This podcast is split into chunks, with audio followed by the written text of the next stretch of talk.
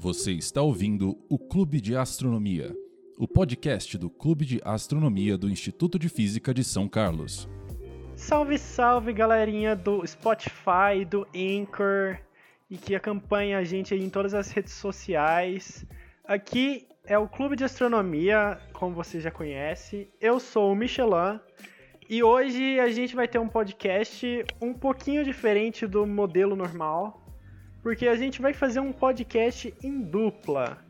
É, vou deixar meu querido se apresentar, por favor. Fala pessoal, tudo bem? É, meu nome é Luca, Luca Radice.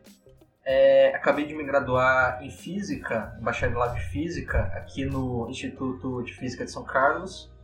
É, e também eu estou entrando no mestrado em Física também, né? E tanto a minha graduação, o meu TCC no caso, quanto o meu projeto de mestrado estão associados, né, à área de astronomia, astrofísica. E no caso, o meu, meu TCC ele, ele era é, na área, né, de raios cósmicos. Então a gente vai bater um papo sobre raios cósmicos, algumas descobertas mais recentes, né? E é isso aí, basicamente. Muito, muito legal. Eu acho que esse podcast agora veio a calhar, assim, como quase um tema subsequente do último podcast que a gente falou sobre galáxias. Se você não viu, vai lá ouvir, que também ficou um podcast muito legal. E, mas hoje a gente vai entrar num tema que é um pouquinho mais específico, né? A gente vai falar sobre raios cósmicos. Acho que muita, muito do, do pessoal que está em casa provavelmente não conhece raios cósmicos, nem devem saber o que é isso, se existe sabe onde habitam, do que se alimentam, mas é um tópico muito interessante que engloba várias áreas diferentes da física.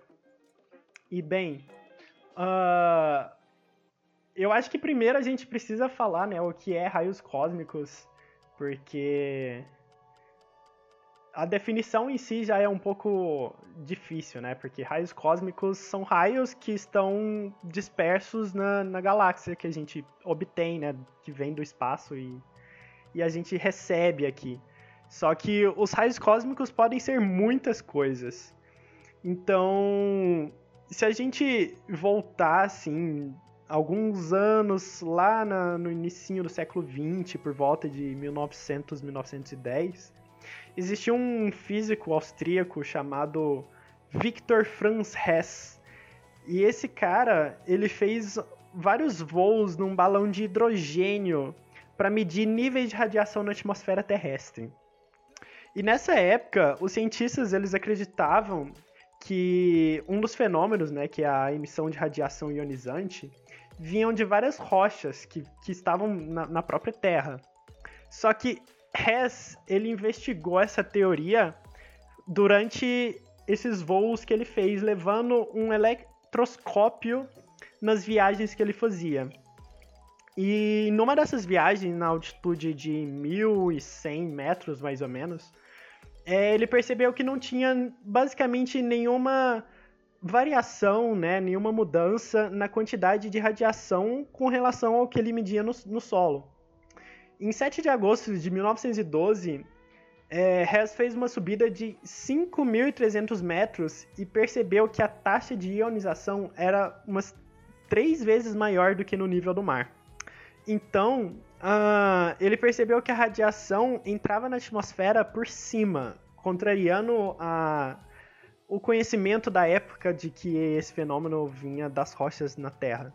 Ele também realizou um, um voo durante um eclipse solar parcial, em que ele identificou que não tinha nenhuma alteração significativa uh, e descartou o Sol como sendo uma das possíveis fontes de emissões. Então, o que Hess percebeu naquela época é que esses raios, né, essa emissão de radiação, na verdade, eram um tipo de partícula energizada que vinha do espaço, que vinha de fora do, do nosso planeta, que é o que a gente conhece como raios cósmicos. Esse foi um experimento que marcou muito o início de uma nova área de pesquisa da física, que foi a física nuclear e de partículas. E Victor Hess e Carl David Anderson, que é um físico norte-americano, que te, teve um trabalho exemplar aí descobrindo os, os pósitrons e os muons, através também do estudo de raios cósmicos, os dois receberam um prêmio Nobel em física. Então, a história já dá uma ideia um pouco melhor do que são os raios cósmicos, né? São partículas muito energizadas que a gente obtém da vindo do do espaço. Mas bom, partículas podem ser muitas coisas, né? E os raios cósmicos, em geral, eles são essencialmente prótons uh, de núcleos de hidrogênio, ou seja, uns 80 a 90%, eles que é o elemento mais leve no, no nosso universo. Mas eles também podem ser um pouquinho mais pesados, como hélio e até outros elementos químicos. Mas então, a história já parece mostrar pra gente o que o que são esses raios cósmicos, né? São partículas carregadas que a gente recebe vindo, vindo do espaço e que podem ser muitas coisas, né? Porque a gente sabe da física, principalmente da física quântica, que a gente tem uma infinidade de partículas. É... Lucas, você quer falar pra gente um pouco sobre essas partículas e o que elas podem ser? Claro, né? Ah, bom, primeiramente, a gente sabe que boa parte delas são núcleos atômicos leves, né? é, em especial é, prótons, né, núcleos de, de hidrogênio, é, também alguns elétrons, e a, grande questão dos raios cósmicos é que são partículas é, extremamente energéticas e, portanto, são muito rápidas, né? Elas são partículas relativísticas, né? Se movem praticamente à velocidade da luz. E é interessante não apenas ah, você entender, ah, digamos assim, a composição delas, é, é interessante você olhar para essa questão da energia. É, que de fato elas são assim basicamente elas estão associadas a fenômenos astrofísicos extremamente energéticos e inclusive cara é muito interessante o seguinte nós conseguimos observar partículas de raios cósmicos que são até mais energéticas né do que a gente consegue acelerar nos nossos aceleradores aqui na Terra né para você ter uma ideia, é uma partícula acelerada no LHC, no CERN, né? Lá na, lá na Suíça, uhum. é, você consegue acelerar mais ou menos alguma, alguma coisa em torno de 10 a 13 eletronvolts. Acontece que os raios cósmicos, a, a gente consegue, para você ter uma noção de comparação, é, observar raios cósmicos de uma energia de até 10 a 20 é, eletronvolts. Então, assim, não apenas a composição é interessante, que quer dizer, é uma, é uma coisa a se observar, mas o que, o que realmente fascina a gente é, no que se refere a, a essas partículas, no que se refere aos raios cósmicos, é a energia delas, né?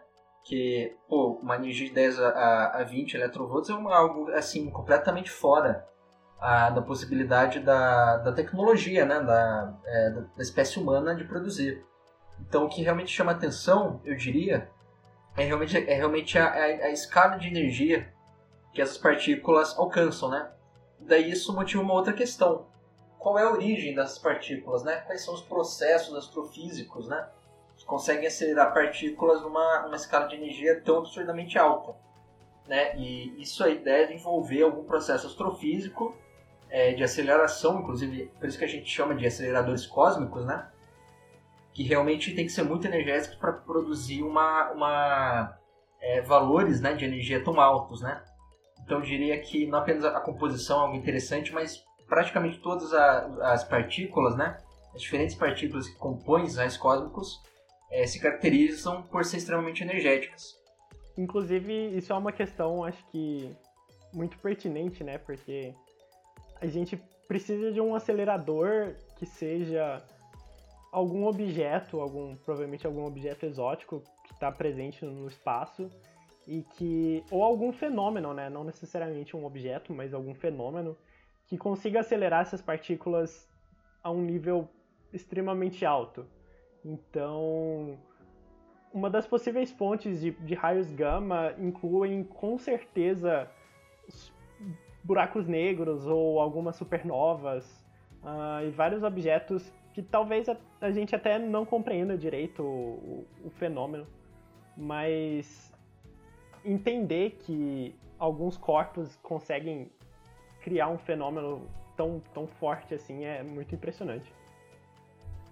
Não, é, é incrível mesmo assim. Tanto é que uh, os raios cósmicos são, digamos assim, é, podem ser um indício, né? Que algum fenômeno muito energético está ocorrendo. Uh, não, eu não vou entrar muito em detalhe técnico, né? Que senão seria muito boring. Mas é, se, se você quiser, qualquer, qualquer, é, qualquer pessoa que esteja vendo o podcast pode pesquisar assim que vai encontrar facilmente. É, raios cósmicos espectro. É, você vai ver um, um, gráfico relativamente simples, né? É, é interessante do gráfico, é, eu já vou explicar, é que se você vai naquela pontinha 10 a 20 eletronvolts, você vai ver um, é, um joelho. Perdão, você vai ver um tornozelo. É, que, um que físico gosta de dar. É, que físico gosta de. Assim, um joelhão galáctico, tá ligado? É, tem o, tem o joelho e tem o tornozelo. Eu já volto no joelho. Físico gosta de nome criativo, né? E o que, que é esse, esse tornozelo, né? A gente acredita que esse tornozelo, que é basicamente um excesso de raios cósmicos extremamente energéticos, eles têm uma fonte extragaláctica. Né? Você citou né, alguns fenômenos galácticos, mas embora haja uma certa controvérsia, ainda haja muita pesquisa a respeito, é, o paradigma principal ele supõe que esses raios cósmicos de, em torno de 10 a 20 electronvolts, na verdade de 10 a 18 até 10 a 20, eles vêm de núcleos ativos de galáxia, né? São os AGNs, né? Uhum. São basicamente objetos astronômicos muito distantes, muito distantes, portanto são do universo quando ele era mais jovem, né? E, e eles estão associados a buracos negros supermassivos, né? E a fenômenos assim extremamente energéticos, né? E, e portanto é razoável, né? Esperar que os AGNs produzam aquela, aquele finzinho, aquele rabinho do, do gráfico corresponde justamente ao tornozelo. Então, assim, a gente vê que há uma, uma, há uma correlação esperada entre eventos astronômicos muito energéticos e, e, e, a detecção de raios cósmicos, né? Agora, se a gente... Eu falei que ia voltar pro, pro joelho, né? Pro Ni. Agora, o joelho, ele deve indicar uma coisa diferente. É... O joelho, basicamente, é o seguinte. Quando você coloca, você observa o gráfico, né? Você vê uma reta numa direção e você vê uma outra reta para energias um pouquinho mais altas e elas vão se encontrar. E elas vão meio que formar um vértice. É exatamente um vértice que elas formam. Isso aí é que a gente chama de joelho. O que isso significa basicamente, né? É, a maioria dos astrofísicos acredita com uma boa, uma boa, bastante razoável, né? Tem bastante é, evidência que os raios cósmicos de até 10 a 15 eletronvolts, que, é que a gente chama de pévatron, né? Eles são produzidos é, acelerados em remanescente supernova, né? Como se havia dito. Beleza, essa, essa parte do espectro está mais razoavelmente explicada, né? Só que você tem uma, uma faixa que é de 10 a 15 até 10 a, 10 a 18, que é justamente o excesso que gera esse joelho, né? Daí surge a questão, é, qual é a origem, né, é, dessas partículas acima de 10 a 15? Qual é a origem de é, é, o processo astrofísico, né, que acelera esses raios cósmicos? Daí nesse caso a, a gente imagina que a origem desses raios cósmicos é realmente galáctico, né? Então você tem toda uma houve nos últimos anos toda uma, uma busca, né, é, para entender a, a origem desses raios cósmicos, né? É, é, qualquer, pode, pode perguntar. É um pouco o que a gente estava conversando mais cedo sobre a gente ter raios cósmicos de origem tanto da nossa galáxia, né, que, de objetos que estão aqui com a gente, quanto a gente ter origem de, de raios cósmicos que são extragalácticos. E eles aparentam ter uma, uma variação de energia, então você consegue fazer essa distinção. Não, é, claro. É só esse comentário que eu tinha para fazer. Não, não, perfeito, perfeito. Porque pensa que uh, se você tem um raio cósmico que não é tão energético, né, ele não vai chegar até você, porque se ele estiver muito longe, né? Que imagina toda, todo o obstáculo que ele vai ter e tal. Então é, é, é razoável, né? Essas, essas diferenciações, né? É, eu acho que é interessante explicar para o público que está aí. É, isso é um pouco complicado, mas é um pouquinho explicar como é que é a dinâmica, né? Desses raios cósmicos da nossa galáxia, né? Uhum. Porque eles não são simplesmente. É, talvez quem tenha ouvido aí o início acho que, ah, legal, a gente observa os raios cósmicos, isso aí vem da fonte X, ela tem uma taxa de emissão tal, é isso aí, beleza, vamos publicar o paper e vamos para casa. Não, não é assim. É, na verdade é bem complicado. Por que é complicado, né? Como você falou, são partículas carregadas, né? É, prótons, elétrons. E o problema de partículas carregadas é que elas sofrem deflexão ela sofre deflexão do campo magnético interestelar, né? Só um minutinho. A gente sabe... É, explicar para o pessoal o que é uma deflexão, assim... Se a gente joga uma partícula dentro de um campo magnético, o que vai acontecer com ela? Ah, ela vai, ela vai evidentemente fazer uma curva, né? Exato. Ela exato. vai mudar a trajetória, né? Às vezes eu acho que, tipo, não é tão trivial a gente ter essas percepções, sabe? Porque... Ah, não, perfeito. É... Não, não, exato, exato o que você falou. É Exato. É basicamente uma mudança da trajetória, né? Ela estava numa direção e foi para outra. E, e, isso é induzido por campos magnéticos, né? É, e assim, né? No caso, o, o, espaço interestelar ele não é vazio, ele está cheio de gás, né? Ele está cheio de moléculas, ele tá, e ele tá também permeado, ele é também permeado por um campo magnético. Não um campo magnético super intenso, para o padrão que a gente mede na Terra, né? mas ele tem um papel a desempenhar. E qual é a questão desse campo magnético, né? É, primeiramente, ele tem uma, uma, uma, uma irregularidade, ele não é um campo uniforme, né?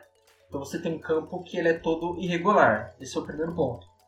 Segundo, é muito difícil medir esse campo. Extremamente difícil.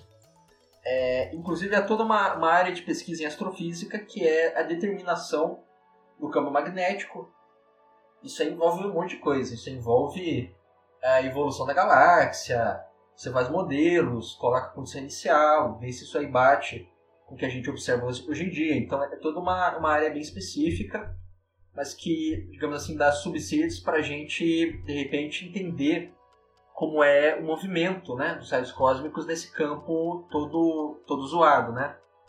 E, basicamente, em resumo, né, no fim da, da, da história é o seguinte Basicamente, raio, os raios cósmicos, quando estão no meio interestelar, quando eles estão perambulando pela nossa galáxia, é, eles basicamente têm um, um, movimento difusivo.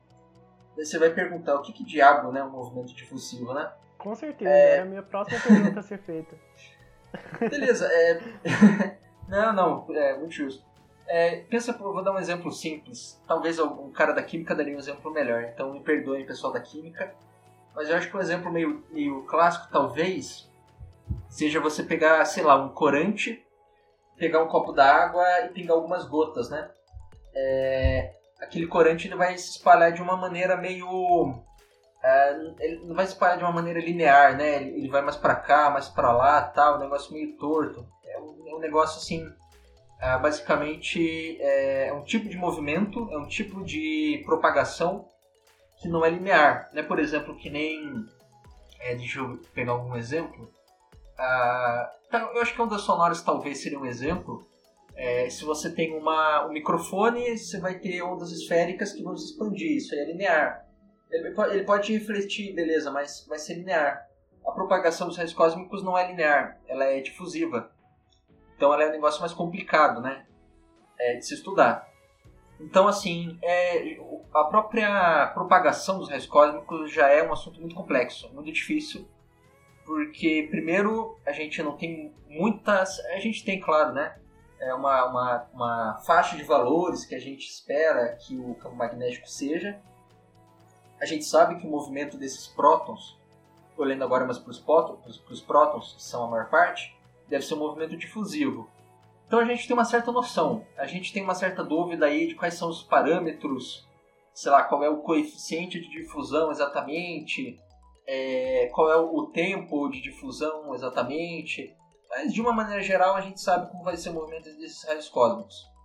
Então, começa pelo fato de que, como são partículas carregadas, não é simplesmente você olhar para o raio cósmico e saber de onde ele veio, qual o nome dele, qual o endereço, porque justamente esse processo difusivo meio que despista a gente de onde ele veio, entendeu?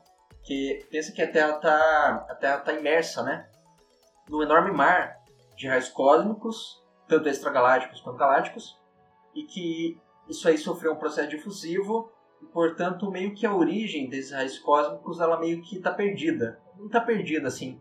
Ela está, digamos assim, disfarçada, porque é, o lance do processo difusivo é que você sofre, é, ele sofre um processo de homogeneização, entendeu?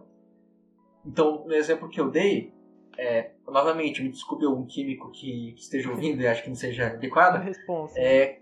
A galera da química Depois... escuta o podcast. Ah, beleza, eu vou, eu vou passar no KISC para ver se eles aprovam. É, no exemplo do copo que eu dei, com o tempo, a, o corante ele vai se espalhar e o copo ele vai ficar inteiro daquela cor. Portanto, ele sofreu um processo de homogeneização. Então, se você esperar tempo suficiente, você não vai ter muita certeza de onde aquilo veio, é, de onde aquilo veio né? Então, isso aí já é um baita problema, já, já torna a questão da origem dos raios cósmicos um problema bastante complexo, né? Isso aí é o, é o, é o primeiro ponto, né? A propagação dos raios cósmicos. É uma, uma breve divagação, assim, eu não sei se é porque eu tô traçando qualquer relação com a gota no copo d'água, mas a gente comentou sobre é, traçar um mapa geral, assim, de densidade de onde a gente tem pontos de maior concentração de raios cósmicos. E, e existe alguma, algum análogo assim a processos de turbulência ou tipo tem como sei lá algum evento astronômico alterar o, os pontos de maior concentração de, de raios cósmicos? Isso é sei lá são coisas que passam pela minha cabeça, sabe? Então, é, boa pergunta. Na verdade, você tem turbulência. É, tem algo que você poderia chamar turbulência. É, porque assim, é, quando você tem um campo magnético extremamente irregular, uh, você vai ter uma, uma série de fenômenos é, que estão associados a isso, né? E você vai ter uma série de parâmetros que vai definir isso. Então, sim, você tem turbulência.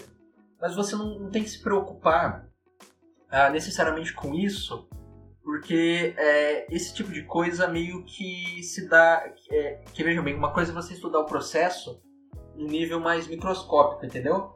E outra coisa é você pensar em vários uh, raios cósmicos, vários prótons, é, que cada, cada, cada partícula é muito difícil você prever, vai ser um negócio meio randômico.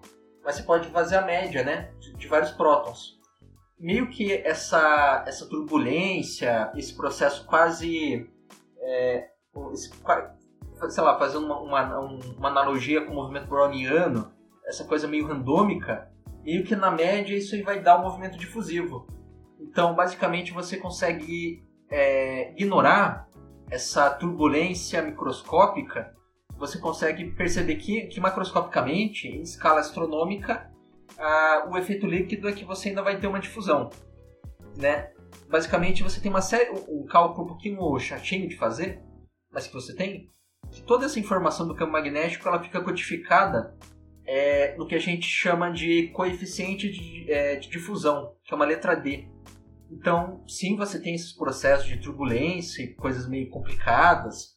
Ah, você tem outra, é, ondas de choque e tal. Você tem toda uma dinâmica é, eletromagnética, realmente, que é bem que é, é complicada e interessante. Mas como aqui no caso nos interessa o macroscópico, né? É, isso aí fica codificado no movimento de difusão, né? Então, mas eu acho que a gente pode mudar um pouquinho o foco e falar sobre a detecção, né? A detecção de raios cósmicos, que é um assunto bem interessante. Sim, sim. É... Só para encerrar a ideia, assim, eu acho que na minha cabeça eu penso muito como uma onda do mar, sabe? Você claramente consegue olhar para uma onda do mar e ver a direção que ela está caminhando, mas você sabe que a água ali, as partículas de água estão constantemente num processo de turbulência, sabe? Então, hum, a gente consegue imaginar isso num nível galáctico, talvez. de raios cósmicos. Mas com certeza eu acho que o pessoal de casa deve estar se perguntando como diabos a gente sabe que tem milhares de partículas nos banhando aqui na, no planeta e, e provavelmente passando por a gente nesse exato momento que você está escutando esse podcast, porque os raios cósmicos estão absolutamente em todo lugar. E é muito interessante que existam vários telescópios, né, e vários recursos que a gente construiu, o homem, né, construiu e desenvolveu através da ciência para detectar essas partículas. E o, o, ponto sobre os telescópios de detecção de, de raios cósmicos é que como eles são tão variados e existam tão tantos tipos diferentes de raios cósmicos que a gente receba, né, tipos diferentes de partículas, a gente também precisa de diferentes tipos de telescópios e de diferentes tipos de detectores para conseguir obter informação de todos eles. É, você quer falar um pouco sobre algum dos, dos, telescópios e sobre o processo de obtenção dessas informações, como a gente sabe que a gente recebe essas partículas aqui na Terra e como que elas são estudadas? Claro. É, bom, primeiro a gente tem que entender é, que como elas são partículas muito energéticas, ah, não é uma questão simples de, é, fazer uma detecção direta, digamos assim. Ah, basicamente você tem um fenômeno que é meio que meio que embasa né, todos os telescópios, que é o seguinte.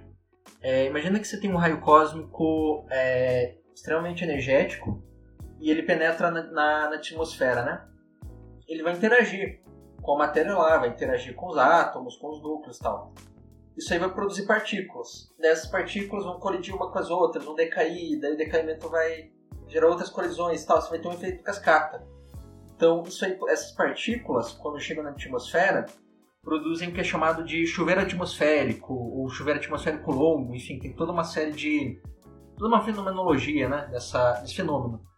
Então não é simplesmente você olhar, ah, legal, eu encontrei um próton vindo naquela direção. Não, porque você, na verdade, você vai ter que detectar ah, todo o chuveiro cósmico que foi produzido, tem que fazer um mapeamento, é, um mapeamento aqui no solo, e através de todo um estudo que, primeiro, é um mapeamento, portanto, é uma questão de fazer a reconstrução tridimensional, a, a parte, digamos assim, espacial, né? Então você vai ter que ter várias antenas ah, distribuídas numa certa região. Essa é uma coisa. Você vai ter que fazer uma estimativa da energia daquele raio cósmico, que não é simples. Então você vai ter que ah, ter equipamentos que medem, que medem é, o calor dissipado, né? É, e tal. Não lembro qual instrumento que é utilizado, mas você tem que fazer um cálculo de energia, de perda energética. Então você tem essa estimativa de energia a, que inicialmente foi é, fornecida né, para produzir essa cascada de partículas. Então você tem a, a, primeiro que reconstruir o raio cósmico, fazer uma estimativa da energia. Isso aí já é um trabalho, assim, cara, que em termos de é, física experimental já é um trabalho. É, tem que ser um bom trabalho, né? Tem que ser um bom trabalho para reconstruir aquilo. Sim, sim. Uh, tem, que ser, tem que ter um trabalho computacional, porque você vai ter ruído, a, é, você vai ter que é, eliminar o ruído, você vai ter que. É, que assim, física de partículas é um inferno, cara, porque é experimental, né? É, não, é inferno que é difícil, mas é legal. É, porque você vai ter que, que, assim, cara, se tem muita ruído, será que aquilo é um sinal, será que aquilo não é? Você vai ter que fazer um software para medir aquilo certinho. Daí você vai ter que fazer um programa de computador específico para aquilo, beleza, mas trabalho feito você consegue é reconstruir o raio, cósmico, o raio cósmico original. Beleza. Esse é o princípio de funcionamento. Uh, só que no caso, é, é, o seguinte, acho que eu já vou citar isso que é importante. Você tem que. É, você pode tentar estudar raios cósmicos de duas formas. Uma é você, digamos assim, esperar que ele chegue até você, né? Então você vai ter telescópios que detectam raios, é, raios cósmicos. É, um desses telescópios é o telescópio é, PRUG, é, que ele se localiza, se eu não me engano, na Argentina, né? Isso. Lá em. Isso, na Argentina. Província de Mendoza. Exatamente. É, província de Mendoza. Basicamente, é, o PRUG ele detecta, né? essas partículas é, através justamente quando elas chegam na, na, na atmosférica, né? Nesses é, chuveiros atmosféricos é, e tal. E basicamente, ah, outra coisa que eu esqueci de falar, isso é importante. É, e como é que a gente detecta isso, né?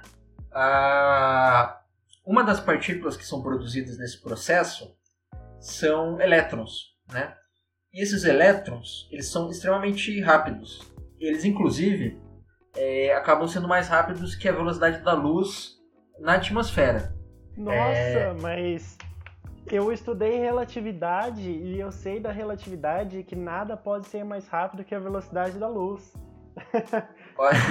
Tem essa clássica, mas eu acho que. É, não, perfeito, perfeito. é, aposto que os, os, os estudantes de Física 4 aqui ficaram de cabelo em pé. Ficaram, com é, certeza. É, mas, é, mas não, o que é a relatividade restrita fala pra gente, né? É que a velocidade da luz no vácuo ela é invariante, né? É, em qualquer referencial ela vai ser a mesma. Mas veja bem, isso é a velocidade da luz no vácuo a velocidade da luz no meio material ela vai ser diferente.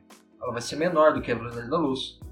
Ah, nada impede. Eu vou dar um exemplo assim completamente errado em, em, em exatidão numérica, mas só por comparação. Vamos supor que a velocidade da luz no ar é 0.8 a c, né? 0.8 velocidade da luz no vácuo, né? A velocidade na atmosfera. Vamos supor que você tem um elétron que está a 0.9 c. Então pronto, ele está mais rápido, é, ele tá mais rápido do que a luz na atmosfera, mas ainda assim ele está menor do que c. Então ele não viola a relatividade restrita. Né? Então é um fenômeno que se dá quando você está no meio em que a luz ela, ela se propaga numa velocidade menor, né? Quando a luz ela se propaga numa velocidade menor é, do que o elétron nesse meio, isso aí produz um tipo de radiação que é bem interessante, que é chamado luz Cherenkov, que é basicamente uma luz que ela, ela é, se não me engano, ela pega parte do ultravioleta, mas ela pega o azul também. E é interessante, inclusive, que ela é produzida em reatores nucleares. Tanto é que, se você fizer uma visita num reator nuclear, é, você vai ver a, essa luz azul muito forte, né? Sempre aparece em filme e tal. É justamente essa, essa radiação Cherenkov. E o que, que a gente tenta detectar é basicamente essa luz Cherenkov e, e, e é, claro, são vários tipos de telescópio, né? Mas um, um dos principais tipos de telescópio é o telescópio Cherenkov, que você tenta é, detectar essa luz Cherenkov.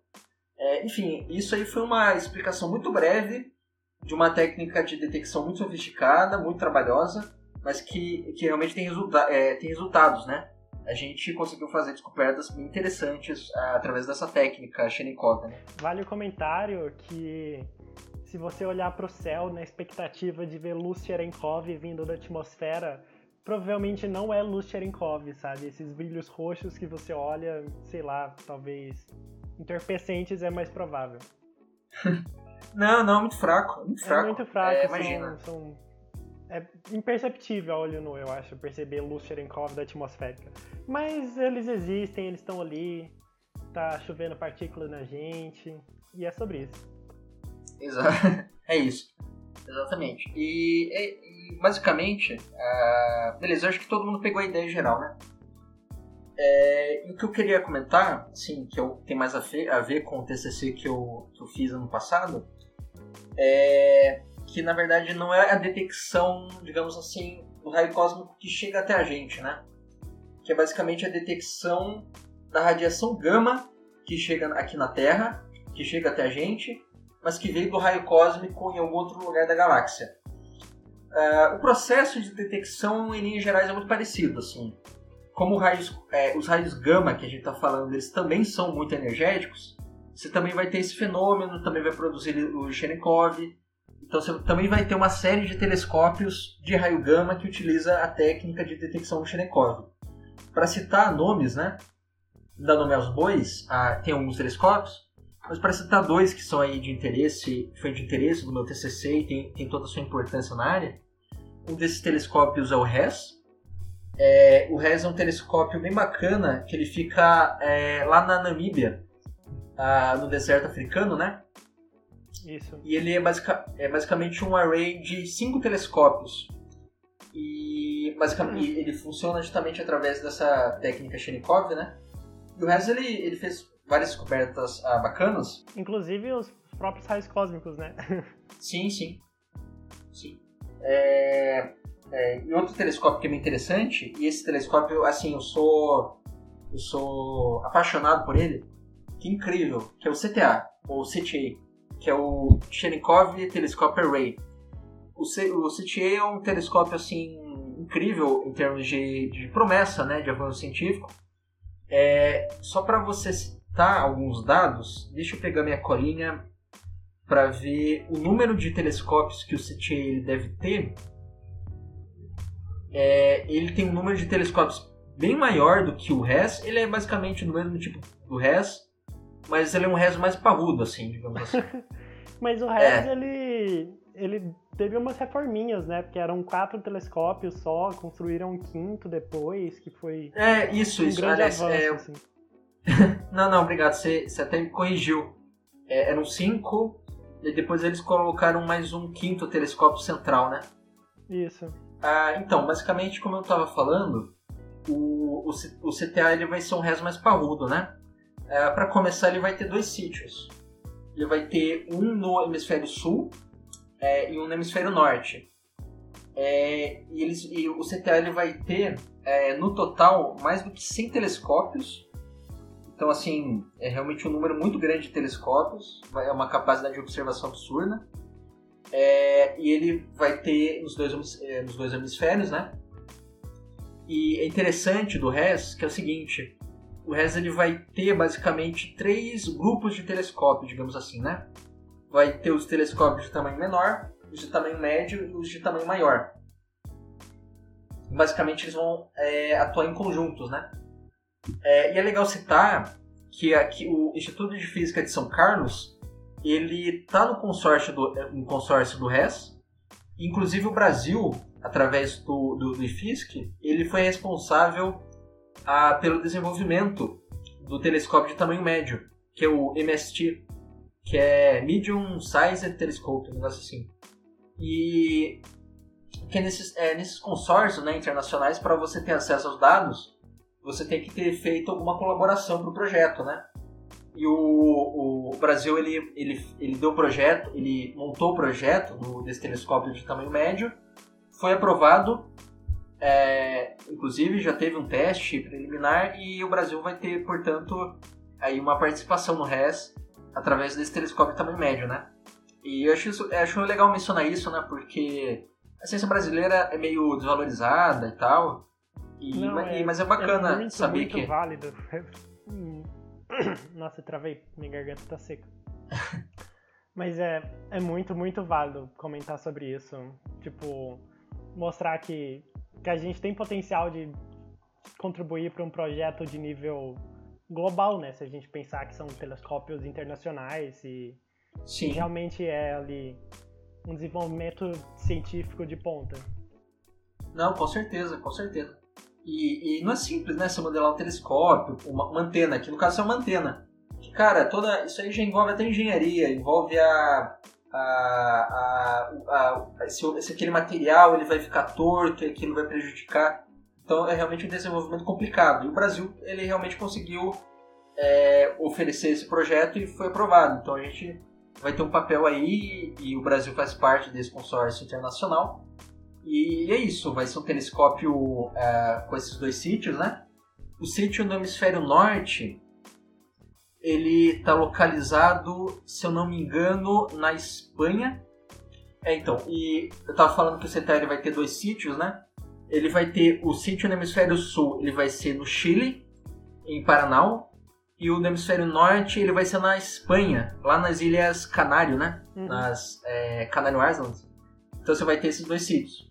Então, assim, cara, é, ele vai melhorar a resolução do RES, ele vai melhorar a sensibilidade do RES, então assim, a gente espera a gente espera descobrir muita coisa com o RES. Ele ainda está no processo de construção tal. Se eu não me engano, a, a construção dele está prevista para até 2025, né?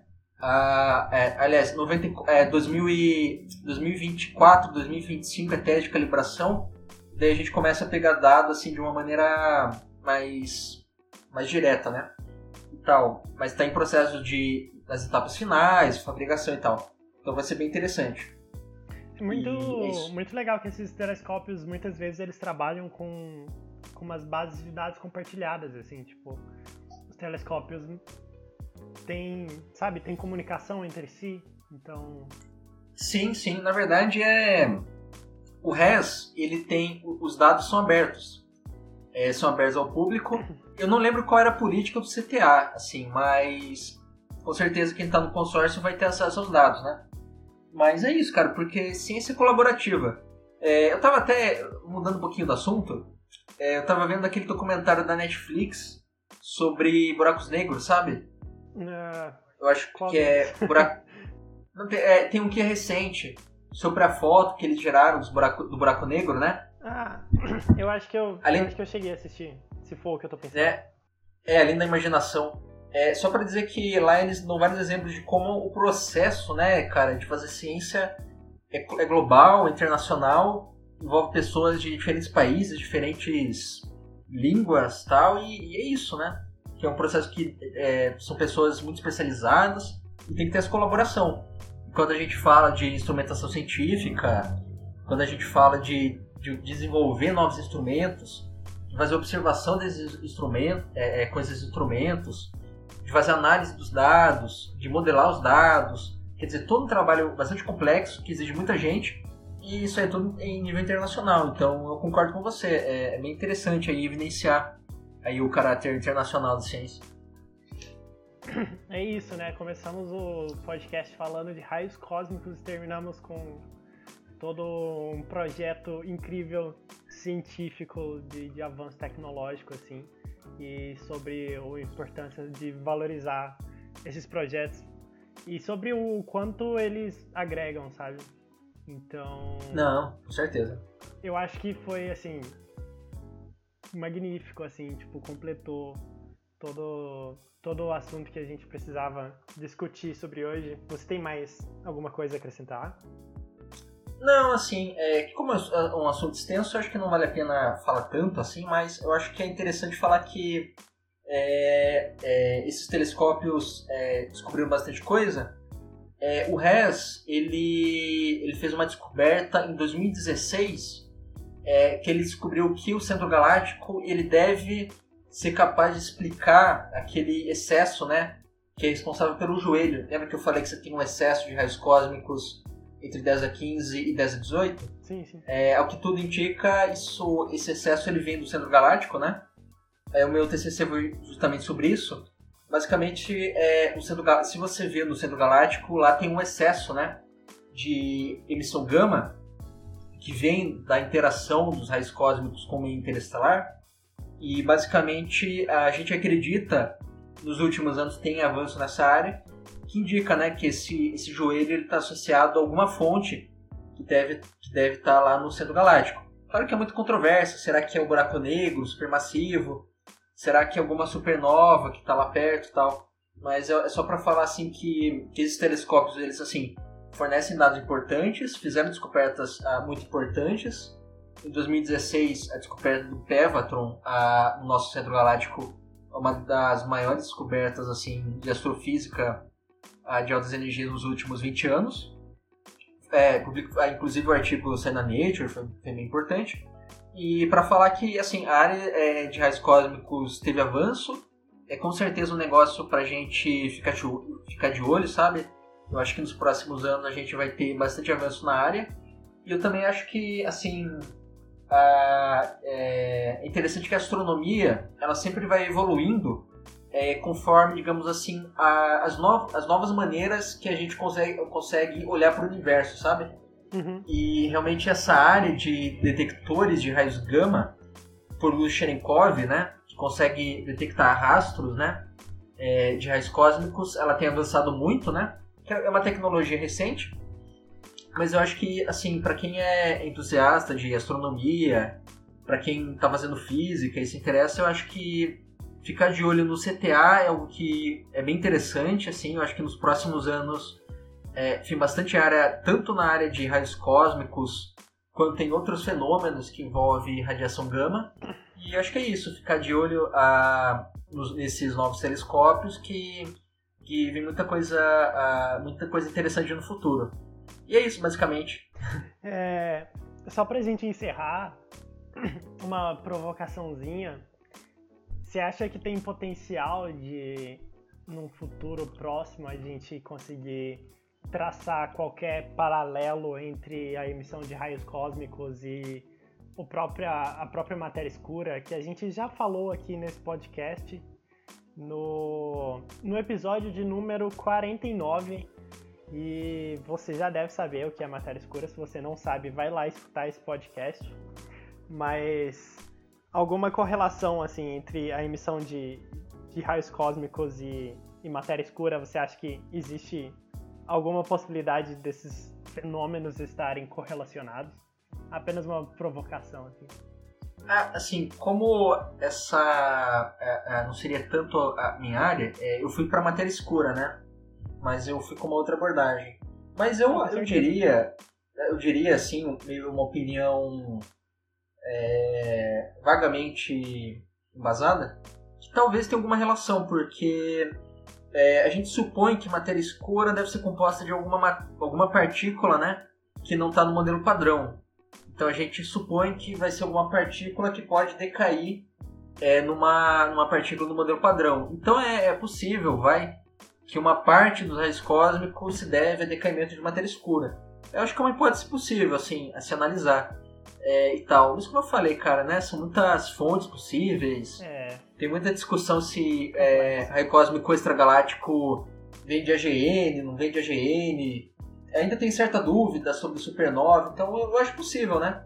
É, se você pensar na lógica de decaimento para partícula do modelo padrão, é, é possível sim. Não custa É, então sonhar, diria que é né? possível, não custa sonhar. Eu acho que a, astro, cara, a astrofísica é uma área extremamente vasta, sabe? Tem pano pra manga, tem inúmeras abordagens para se estudar e tal. Eu acho que quanto, cara, quanto mais abordagem cientificamente válida, melhor.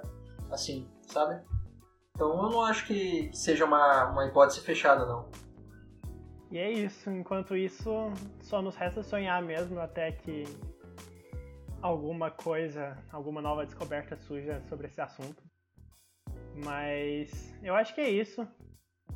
Se você gostou desse podcast, não esqueça de acompanhar a gente em todas as redes sociais, no Facebook, Caifisk, no Instagram, Caifisk, e o nosso lendário Caifisk1 no Twitter. É, Espero que tenham gostado, gente. Um abraço e até!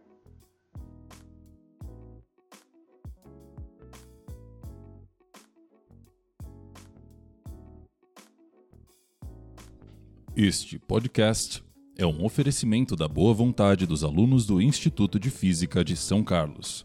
Até a próxima.